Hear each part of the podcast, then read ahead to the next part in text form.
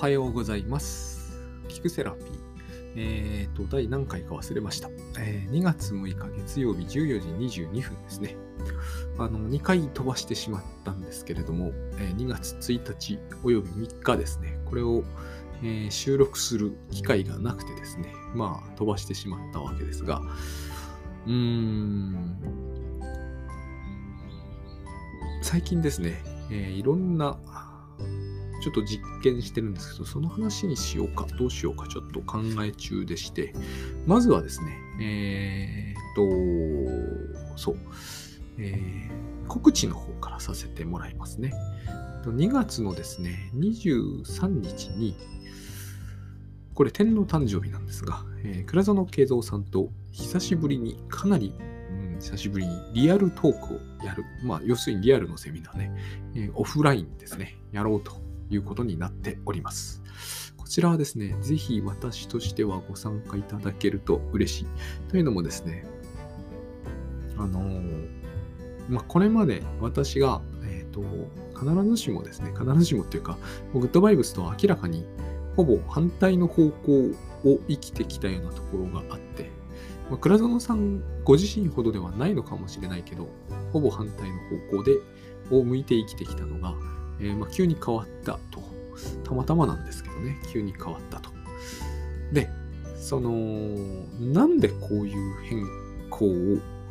え余儀なくされたというか、えーしているか。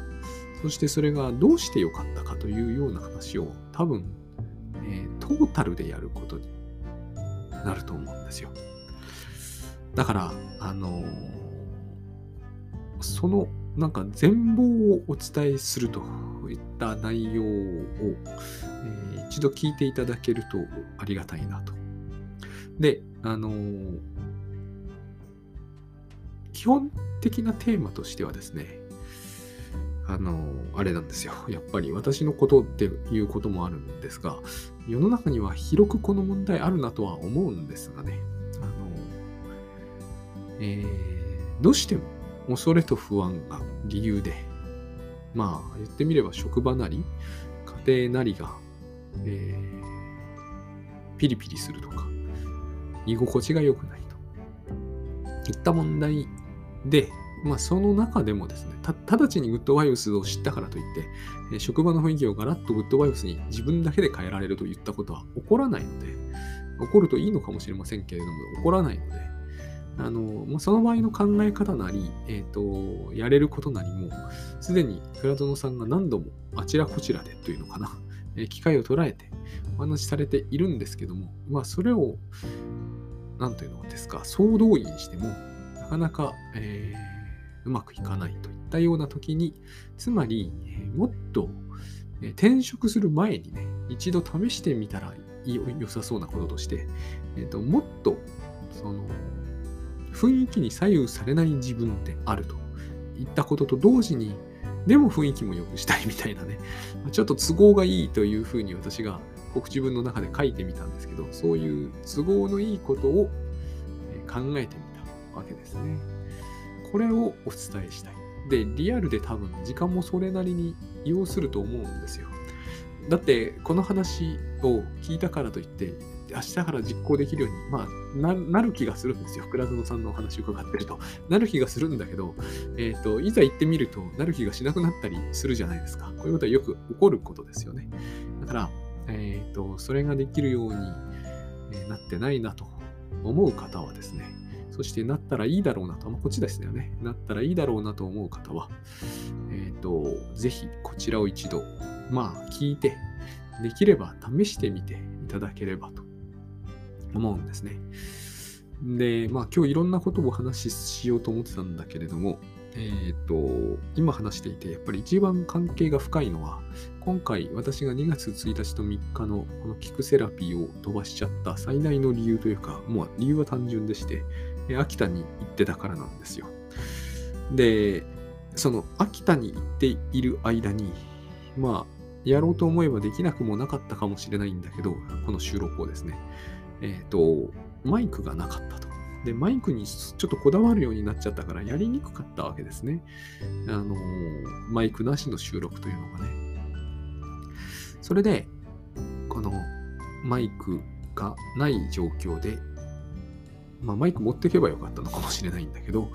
えー、状況で伝えようと思っていたことは、えー、もう覚えてないと。覚えてないんだけれども、多分今喋ると似たようなことが口をついて出てくるだろうと僕は思ってるわけですね。この感覚をですね、えっ、ー、と、かき上げ塾なりで先日も少しお話ししたつもりなんだけど、お伝えしていきたいのですが、えっ、ー、と、同時にそのためにはですね、やっぱり自分が環境に左右されることなく平安であるということが、え、どんなにか重要かという言ったことで、あるいはどうして重要か、まあ、これが言えればいいんですけどね、え、これを倉園さんはお話しされるわけですが、えー、私はこれをですね、え聞いて、なんとなくはわかるというか、聞いて納得はできるんだけど、同じ話を、え滑らかに自分の口でできるかというと、まだできないんですね。多分ここら辺に何かがあるんだろうなと思っています。それで、えー、雰囲気を良くするとか、あるいは良くない雰囲気だろうと、いい雰囲気だろうと、まあいい雰囲気なら問題ないけど、良くない雰囲気の中でも、えー、良くない雰囲気っていう、これがすでにあれなんだけど、言い方として、え、ー、と、不適切なんですが、まあでも良くない雰囲気でもね、それに左右される、左右はされるんですが、え、ー、と、その観点を変えるところで、変えることによって自分のこう、まあ、あるがままの自分というものがいつでもこう、うんいつでもあるがままの自分で、えー、仕事なり、コミュニケーションなりが取れると。いったことが、あの、どんなにか大事かといった話になっていくんだろうなと思うんですね。で、そのことをやっぱり、この、ちょっと長く遠、ま、あの回り道してきましたが、2月の1、2、3および4か。で、えー、まあ、知ったわけですよね。その前からもそうでしたけど、つまり秋田ですよね。秋田の雰囲気が悪いってんではないんですよ。ただ環境は全然、えー、私にそのとって、整ってはいないわけですね。言うまでもないですよね。えー、義実家の両親は、えー、つまり義父と義母はですね、まあ、義母が亡くなったんですけど、この度。どちらも70を過ぎ、まあ、ほほぼ後期高齢者。まあ、義母はそうじゃないですけどね、義父は後期高齢者。で、まあ、生活スタイルも、まあ、なんていうんですかね、雪深い田舎ですし、えー、何もかもが違うわけですよ。そもそもネット回線がないと来ているわけで、えー、ネット回線もなければ、事実上動くパソコンもなく、えー、とにかく部屋を出ると、えっ、ー、と、なんかこう、息が凍りかねない寒さで、あれなんですよね。その冷蔵庫に入れるものは、冷やしすぎたくないものみたいなね。廊下に置いとくと凍っちゃうんですよね。で、凍ると果物とかダメになるじゃないですか。だから凍らないように冷蔵庫に入れておくみたいな。一種の保温なんですよね、あれはね。っていう、えー、環境は、私が普段生活している、この私向きにカスタマイズされた環境とは全く違うわけですね。全く、えー、言ってみれば不便極まりないわけです。で、でですね、そこのところで、えっ、ー、と、例えばこの収録なりをするとか、仕事をするというのは、確かにと、まあ私の感じではね、確かに、えー、負担がでかい。そしてその負担がでかいと言ったときに、えっと、なんつうんですかね。私たちはですね、その、まあ、環境としての母親の不在感っていうのかな。不在感っていうと、えー、かき上げ塾ではあんまり使いたくない感の字がですね、意味もなくこうくっついてきてるんですけど、不在なんだけど、えっと、もともといないものなんですよね、それは。もともと、その、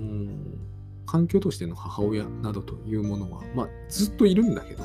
まあ、そそれが誰がいるかとか、どれがいるかとか、例えばそれが奥さんだという話なら、奥さんは今回、すぐそばにいたと。奥さんがいれば仕事ができるといった話ではないわけです。ここ、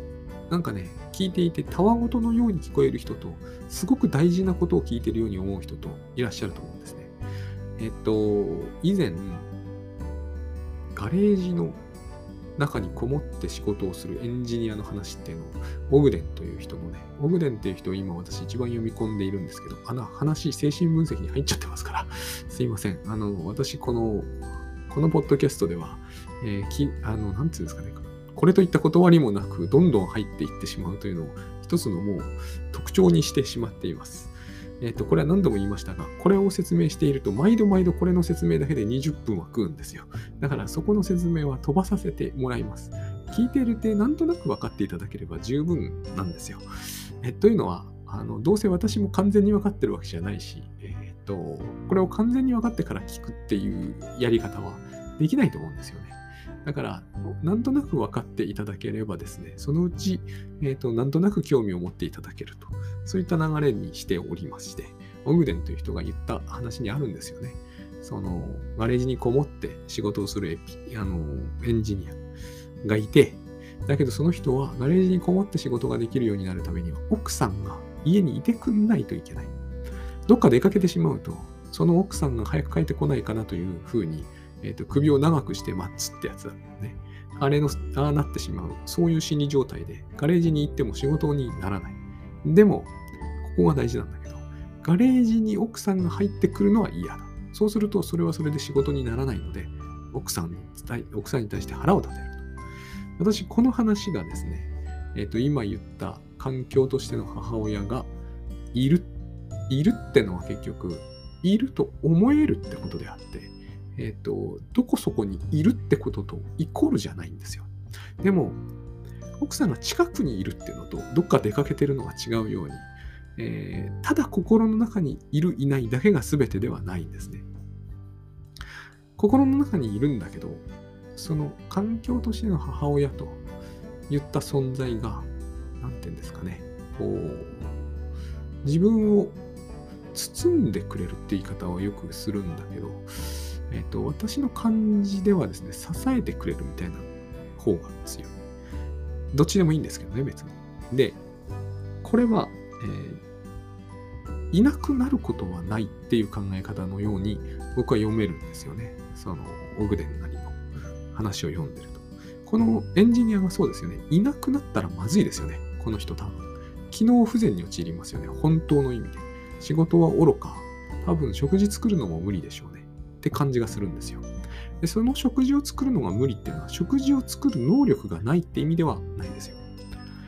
食事を作る知識もレシピもあるんだけどそういう気力が一向に湧いてこないっていう人っていらっしゃるじゃないですか。家にいてなんかこうなんとなく心寂しいと。部屋をなんか暗くしててね。えっ、ー、と、なんかやる気しないなって言いながらソファーにずっと横になってて。えっ、ー、と、なんか部屋を温めるという気も湧いてこない。じゃあその人に温める能力なりがないのかっていうと、そんなことはないですよね。でもなんとなくそういう人っていらっしゃるんですよ。別に抑うつとかいうわけじゃないんですよ。必ずしも。ただただ、なんとなくやるせない感じが続いて、気がつくと寝落ちして体調崩すって言った話。僕はこれは環境としての母親が、まあ不在だというか、不在感がやっぱりね、あるってことのように思うんですよ。この時が勝負どころだと思うんですね。いてくれれば、いてくれるって誰がっての本当あるんだけど、えっと、これはね、言うならば、赤ちゃんだった頃にから延々と居続けてくれた。私はウィニコットって人が言ってるのはそういう意味だと思ってるんですね。私たちは常に環境としての母親と一体であり、それに包まれ続けて生きていき、時々途切れるんだけど、その途切れた時には打つ手がある。途切れ切ってしまったり、永遠に途切れてしまったりはしない。永遠に途切れてしまったという思いに苛まれている人は、多分何かになる。かなり鬱っぽくなるとか、とにかく何かになる。そしてその場合、何かができない。普通の人が何かができないように何かができないのは、そのスキルがないからではない。えっと、自立心とかって言うんですけどね、僕は自立心というのは環境としての母親を意識できるっていう意味に捉えてるんですね。自立心というのは決してたった一人でこの世に立ち向かえるっていう意味ではないと思うんですよ。でよく私は他にうまい例えができないから持ち出すんだけど、火星に行けば最強の人でもすぐ死にますっていう話をしたくなるんですね。えー、私たちは、えっ、ー、と、なんていうんですかね、とても都合の良い環境に包み込まれて生きているんですよね。事実。生まれ落ちた瞬間から。自立心にこだわってると、なんか宇宙で一人でも生きていけるみたいな、そんな人はいないんですよ。つまり、よく言うじゃないですか。よく言うっていうのかな。よくやってるじゃないですか。なんか、なんとかドキュメンタリーみたいな、地球はこの時に月とぶつかって、え、ー、と、水ができてみたいな。この何兆分の1の可能性がわずかでもずれていれば、我々は存在していないみたいな話、しょっちゅう聞くじゃないですか。あの、ね磁場がちょうど良かったとか、太陽との距離が奇跡的だったとか。私は、他の、あの、これはもう見解の問題なんでね、いろんな見解があると思うんです。私は、これは全部単なる偶然だと本当に思ってるんですよ。多分そういう世界観っていうのは、えっ、ー、と、どこかに嘘があるのかもしれないですね。そんな過酷な世界観で生きていけないのかもしれないけど、僕の頭ではどうしてもこれを、え、ー、と、ここに必然性を持ち込みたくないっていう意識が強く働いてるから、全部これは、その何兆分のだか何,、えー、何千兆分のか知りませんが、え、ー、と、偶然の産物だと思っているんですよ。そういう異常に低い可能性が起きたんだと。んまあ、なぜならば、ちょっとここはニーチェっぽいんですけど、起きうることはすでに宇宙では全部起きたからっていうね、起きうることだったら、現実に可能なことはすでに全部起きたと。だって時間って無限ですからね。えっ、ー、と、いくら時間かかってもいいんだったら、可能性どんなに低いことでも全部可能性のあることは、ね、生じて不思議はないじゃないですか。だから、そういうことだったと思っておけばいいかなと。そんな風に解釈はしているんですよ。この解釈は別になんてことはないですが、えー、ソーファットの世界ですが、何が言いたいかというと、その異常に低い可能性の出来事が今ここに起きてるじゃないですか。だからつまり何兆分の1がずれていたら生命なんていなかったのかもしれないけど、いるわけですよね。その異常に低い可能性が実現したという現実があるから、えー、我々はものすごくえーと、条件に頼って生きてるんだと思うんですね。この異常に低い条件が、えーと、なければ、みんなすぐ滅んじゃうと思うんですね。そうなんないということは、ものすごく頼りがいのある現実に頼りきって生きているからこそだとしか僕には思えないので、そういうふうに思うと、つまり環境としての母親というのはすでにそこら中にあるんだが、えー、その不在感に苛まれた時僕らはまるでですね心の中の話ですよ。心の中では火星で生きているような無理無理感がとても無理だという感じが襲ってきて従って、えー、部屋を適切な温度に空調はあるけれど手でボタンも押せるけれど何度にすればいいかも知ってるけれどもなお何にもする気がしなくてだんだんだんだん暗くなっていく部屋でこう、やるせない気持ちでぐったりしてしまっているっていうことが十分起こりうるだろうなと思うんですね。で、これをどうにかしようとしてるわけですね。私が今3ヶ月チャレンジというので、これは私自身の、えーと、単独で出してるサービスなんですが、出してるのはそういうことなんですよ。この、まあ、環境としての母親をえ、自分の心の中で再生する方法を見つけましょうと。こうこうこうすれば再生しますよって話はしないです。そんなことはできないから。だけれども、そういうものを心の中で再生する方法を探っていきましょうと。でこれさえできちゃえば、えー、一人で仕事ができるはずだし、少々の、つまり埼玉だの神奈川から秋田に行くなんてのは少々の環境の変化なんですよ。そのような少々の変化でぐらいで、えー、できなくなったりはしない。機能不全に陥ったりはしない。その時ただ気をつけるべきことがいくつかはあるだろうと。まあ、2つ3つなんですけどね。そのうちの2つ3つってのが、多分、グッドバイブスというものを知らなければ、私は、えっ、と、自分ではこれを言語化はできてないだろうなと。言語化のかもね、言葉にはできてないだろうなと思うんですね。例えば、一番ああいう時にやっぱり力を発揮するのはですね、うん、総力を上げるかな。最近の私の感覚に一番マッチする言葉で言うと、総力を上げて何でもやる。頼まれ事は多くなりますからね。あの、あからさまには頼まないですよ。市役所行ってこいとかって言わないですよ、岐阜は。でもやっぱり行ってきてほしいオーラとかはあからさまに近いぐらい出るんですよ。困りますからね、誰も行かないとなると。そして誰でも行けるかっていうとそうでもないんでね。雪がホワイトアウト状態になってくると市役所行くのも大変なんですよ。歩いてはとても行けない。歩いて行ける距離なんですけどね。こんな時にこう総力を挙げて市役所に行ってやるべき手続きは全部やってくるんですよ。それが何になるのかと。えっ、ー、と、よく言うじゃないですか。義実家でいいようにこき使われたみたいなね、話があります。それもそういう観点から見れば事実なんだと思うんですよ。え、ー、と、解釈の違いを持ち出して、え、ー、と、本来あってはいけないような理不尽を正当化してはいけないとか、えー、搾取を認めてはいけないっていう言い分もあると思うんだけど、でもそれはやっぱり一つの観点ではあると思うんですね。解釈と言ってもいいとは思うんですけどね。観点だと思うんですよ。そういうのはダメだと。えっ、ー、と、社会の中でそういう構造を正していきましょうという観点。観点が先にあると思うんです。で、私が取ってる観点は、やっぱりこれは違う観点なんですよ。環境としての母親は絶対ですっていう観点なんですね。さっき言った通りですよ。えっ、ー、と、ガレージにこもってるエンジニアは、やっぱり奥さんがいてもいなくても、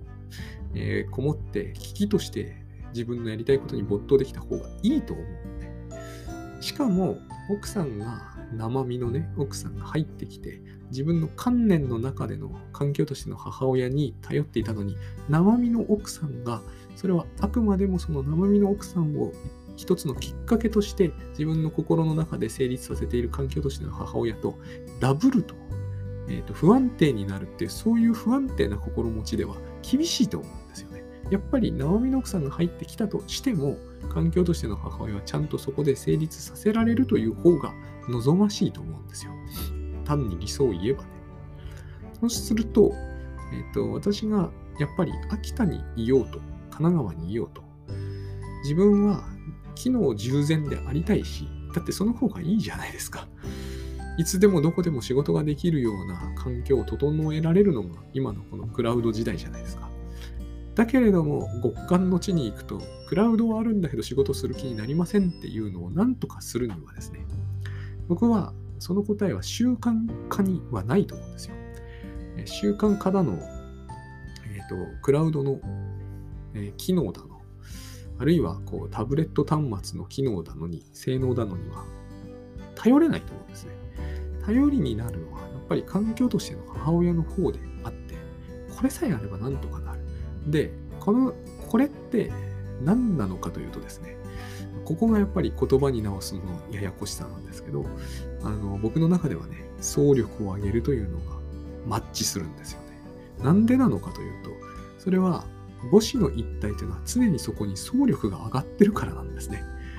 えっ、と、コミュニケーションの不全があります。だって赤ちゃんは喋れない。赤ちゃんは快適になりたい。赤ちゃんが快適になるために環境としての母親は機能する。暑いっていうのが言えない。泣く。顔を赤くして泣く。そしてその時に気膨れてる。それを見たお母さんが暑いのねという。あ、暑かったごめんねという。これが赤ちゃんがそのうち、ああ、自分は暑いんだ。暑苦しいんだと言えるようになる契機になってるわけですね。これがあの例のニードをニーズに変えて提供すると。やがて赤ちゃんはそれが自力でできるようになると。この間にはかなりありますよ。かなりの、えっ、ー、と、なんだろう。積み上げていかなければならないものがあります。赤ちゃんが自分で、あ自分は暑苦しいんだ。服を脱ごうまで行くには数年かかるんですよ。総力を上げてるんですよね。お母さんは忙しいし、おっぱいをあげたいのか眠らせたいのかも判断しなければならないし、えーと、最近流行りの言葉で言うと,、えーと、夫は全然協力的でないし、ワンオペだし、みたいないろんなのがあるじゃないですか。その中でやっぱり総力を上げなきゃ、この暑苦しいというものを一つにも対応できないし、それを暑苦しいと自分で判断できるところまで持っていくっていうのまで含んでの話なんですよね。環境としての母親というのは。それだけ甘やかされてるってことですよ。うーん、違うな。それだけ甘えさせてもらってるということです。この相互作用、これ相互作用なんですよ。赤ちゃんが泣くことをきっかけにしてるんで、ニードがそこになければ、このようなニーズを提供できるお母さんというのはもうその場には現れてこない。そういう意味でこう、非常に、なんていうんですかね、簡単にできるようなことでないことを、えっ、ー、と、可能にする所要の条件を使って、えっと、その場にある全てを用いてですね、全てというのかな、必要な全てを、えっと、上げてですね、総力を上げてですね、あの、一つのニーズを提供できるようになると言ったところに、まあ、愛情ももちろん含めてですね、あの、環境としての母親が成立するという、まあ、下地というのか条件が整うんですよね。これをやるために私はまず秋田に行った時に、えー、無条件で、つまり条件が整っていないならば自分が整えることによって、そこにあるニードを全て満たしていく。で、この精神状態を持っていけば、自分の仕事はきっとできると思ったんですよ。これを、えー、条件によって、ま、拒否する。例えばお父さんがお金くれたらやるとかもそんなことはないけど、そういう例え話でね、条件をつけてしまうと、自分がやるときにも必ず条件をつけたくなるもんなんですよ。なりますしね、現に。ここまで意識を持っていたとしても、なお、なんか条件をつけたくなります。せめてホワイトアウトじゃない日、まあ大事ですけどね、事故るの怖いからね。とにかく条件をつければつけるほど、いや今日は無理だな。なぜならっていうのをいくらでも思い浮かびますから。つまり総力を上げる気がなければないほど条件をたくさん用意するし、そして総力が上がらなくなっていくんですよ。総力の上がらないところには、えーと、環境としての母親は、えー、不在になっていくんですよ。心の中での話ですからね、これは。ああ、帰ってからやろうと。言ったことになっちゃうわけですよ。これが最初の冒頭の方でお話ししたマイクがなかったってことなんですよ。につながってるんですね。マイクがなかったんだよなと。これが条件ですよね。何が何でもやる気ならば、山田電機に行ってマイク買ってくればいいわけですよ。つまり、この何としてでもやろうというふうに思うこともできる心理状態というのは、つまり、えーと、先に整っているってことはありえなくていいんだと。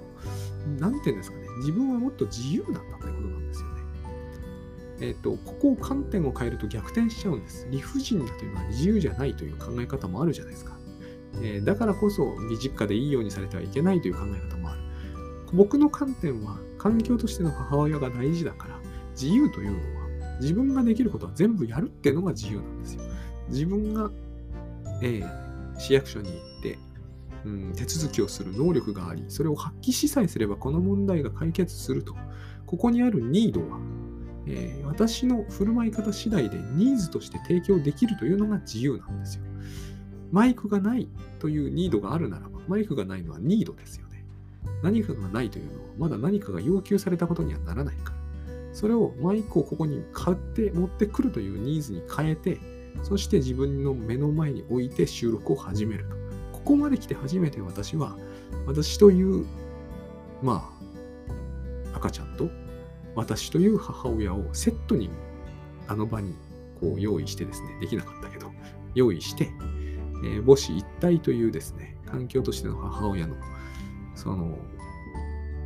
まあ、再現ですかね。それを実行することによって仕事をする。これさえできれば、えっ、ー、と、習慣化されていようと条件が整っていなかろうと、仕事は可能になるし、え何でも可能になる。何でもというのは、その時できることであれば何でもと、といった意味ですよね。これを目指したいという観点がある。そんな感じのお話。